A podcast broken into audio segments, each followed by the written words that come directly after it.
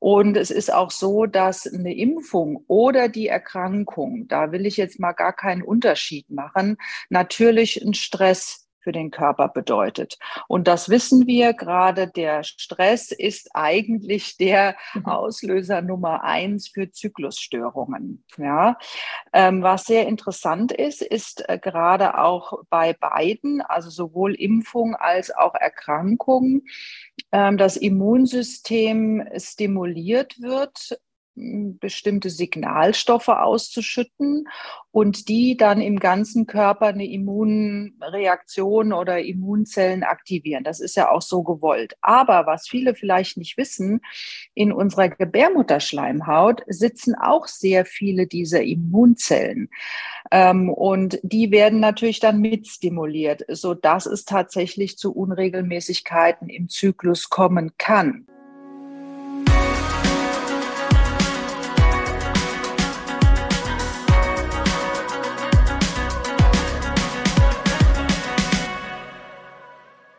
Herzlich willkommen bei Generation Pille. Ich habe heute die liebe Andrea zu Gast. Ähm, diejenigen, die uns fleißig auf Instagram verfolgen, kennen sie mit Sicherheit. Somit bin ich sehr, sehr happy, dass sie ähm, ja jetzt hier bei unserem neuen Format Frag Andrea dabei ist und uns tatkräftig mit ihrem Wissen unterstützt und im Grunde genommen verschiedene Themen in kurzer Form uns beantwortet. Und heute haben wir ein ganz, ganz spannendes Thema, und zwar Corona und der Zyklus. Und ich glaube, das betrifft sehr viele Frauen und da gibt es auch viele Fragezeichen. Deswegen, ja, ähm, herzlich willkommen, Andrea. Schön, dass du hier bist. Ja, Hallöchen in die Runde. Ja, ich freue mich, dass ich auch mal was äh, sprechen kann, nicht immer nur schreiben.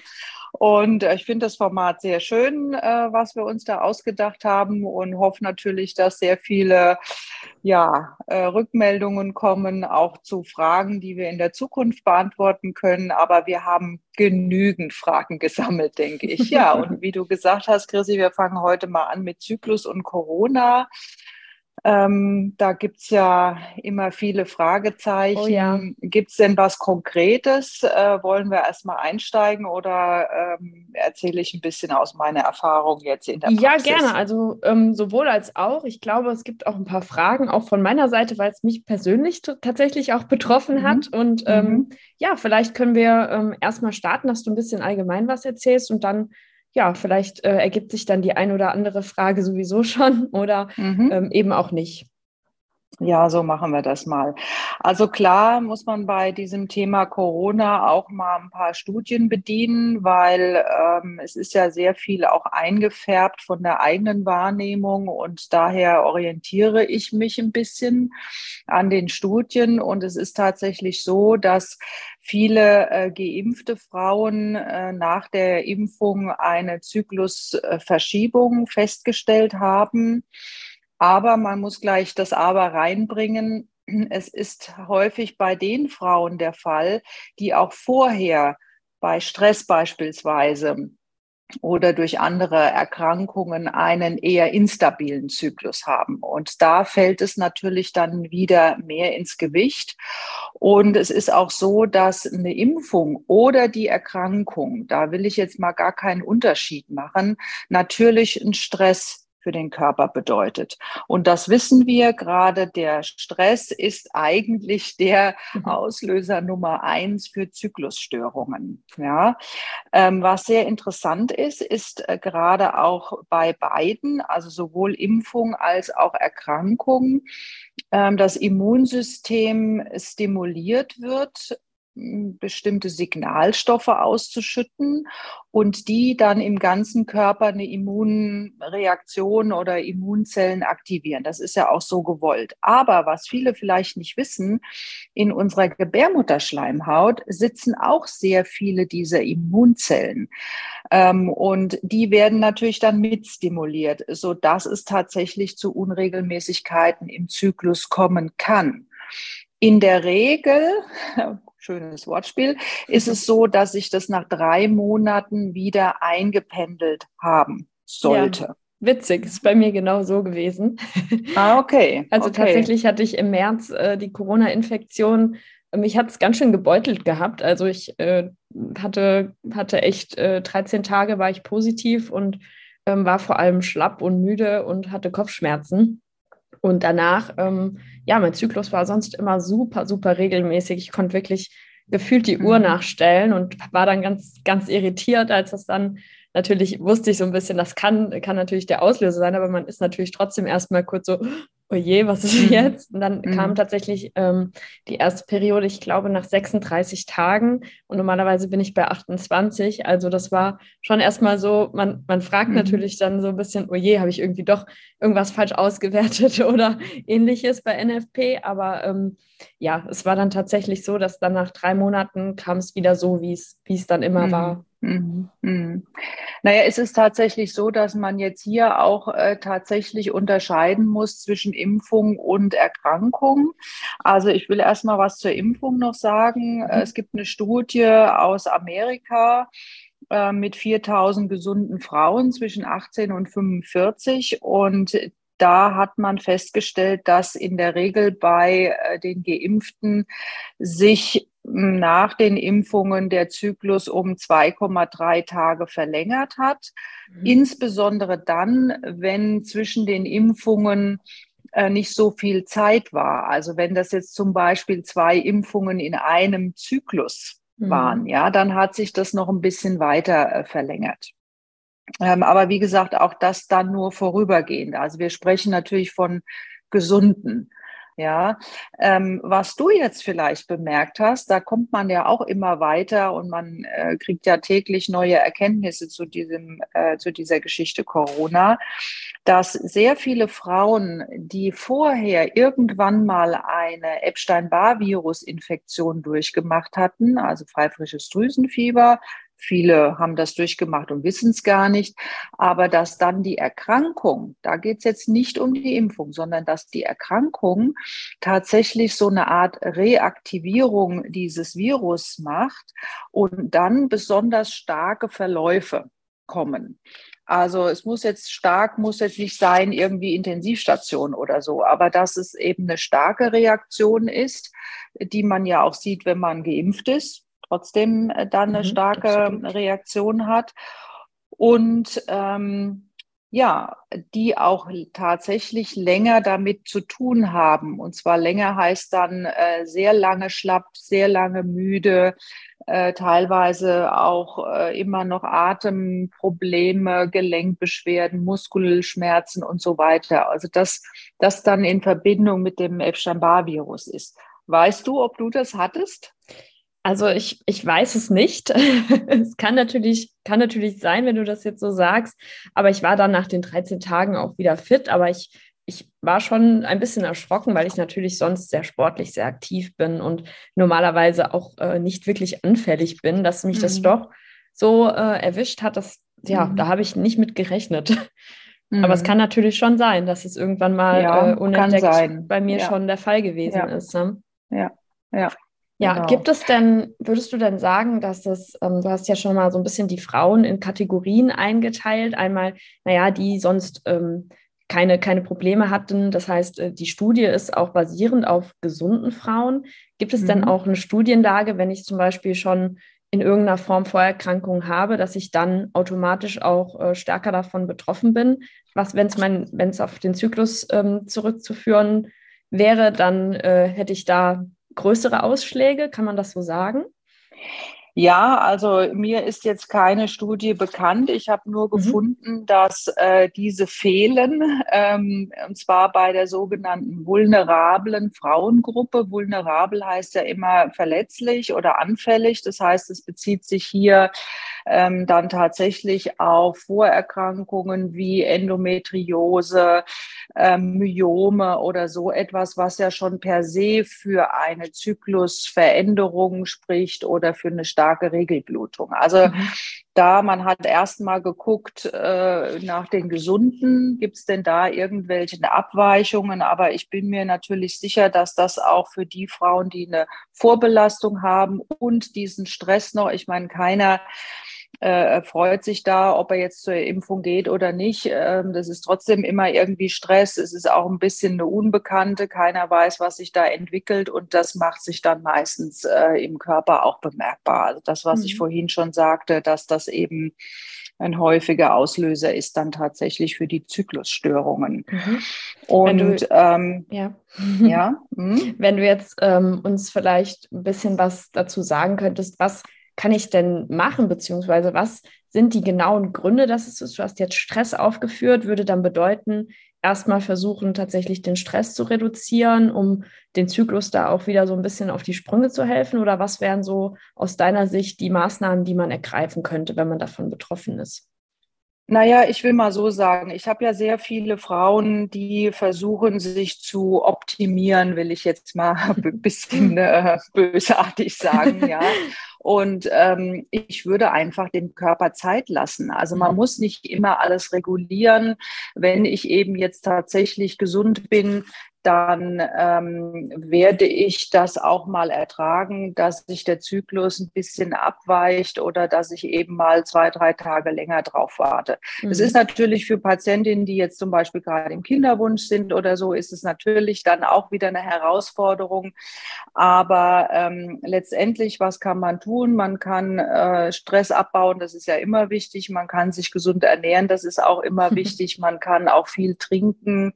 Ähm, man kann kann einfach schauen, dass man viele Tees trinkt, die jetzt zum Beispiel die Nieren- und die Lebertätigkeit anregen, dass man eben äh, da auch einfach mit einer Art Entschlackung hinbekommt. Mhm. Man sollte eben nicht die Impfung machen, wenn man sowieso gerade, ich sage jetzt mal, ein Problem hat oder wenn man jetzt im Stress ist oder ähm, wenn man jetzt gerade die Pille abgesetzt hat und der Körper mit anderen Dingen zu tun hat. Also auch da schauen, ein bisschen in eine ruhige Phase hineinzukommen. Also es kommt ja nicht auf einen Monat drauf an.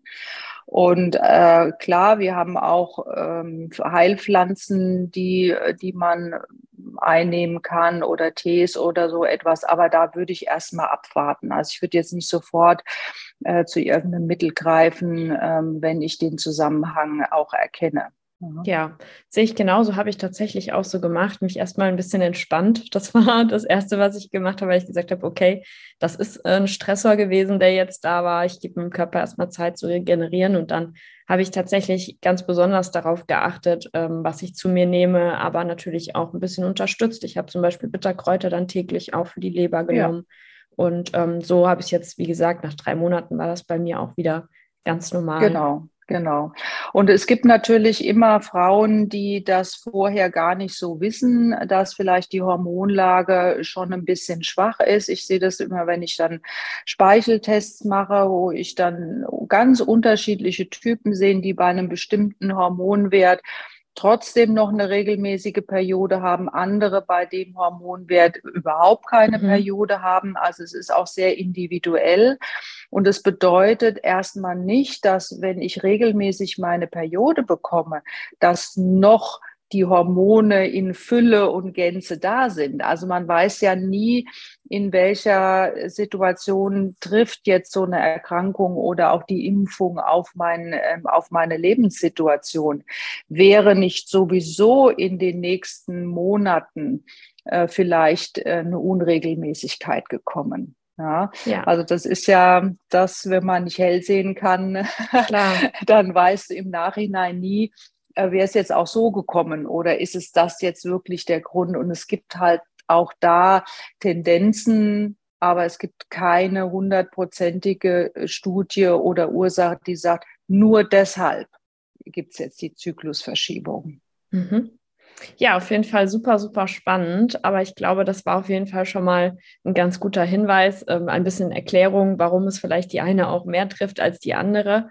Hast du ähm, sonst noch, du hast gesagt, du hast mehrere Studien, hast du sonst noch irgendwelche? Ja, ich wollte eigentlich, äh, ja, ich wollte gerne noch mal was loswerden zum Thema Gendermedizin, weil ich mich da auch mhm. gerade sehr damit beschäftige und auch verschiedene Vorträge da halte für Frauengruppen. Mhm. Und äh, man will auch mal ähm, was Positives dazu sagen, denn man hat auch festgestellt, dass ähm, Covid ähm, Frauen tatsächlich im Vergleich zu Männern äh, zwar auch trifft, aber nicht lebensbedrohlich. Das heißt, man hat auch festgestellt, dass ähm, Männer eher sterben oder versterben als Frauen an Covid. Und selbst Schwangere, die an Covid erkranken, auch nicht schwerer erkranken als andere. Ja, da könnte man ja sagen, da ist der Körper sowieso irgendwie labil oder so.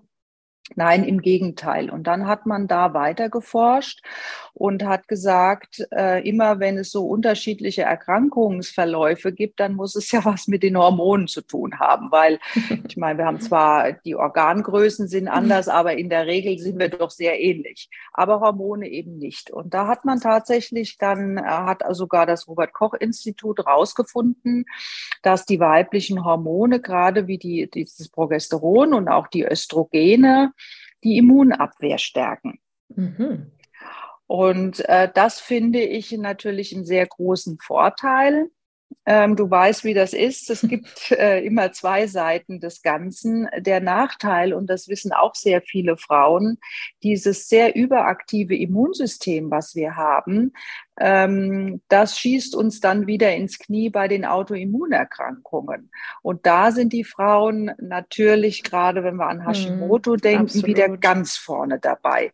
Das heißt, ja. wir haben ein sehr aktives, das schützt uns eher was äh, Richtung ähm, Bakterien, Viren, Erreger und so, aber macht uns halt dann auch anfällig für Autoimmunerkrankungen.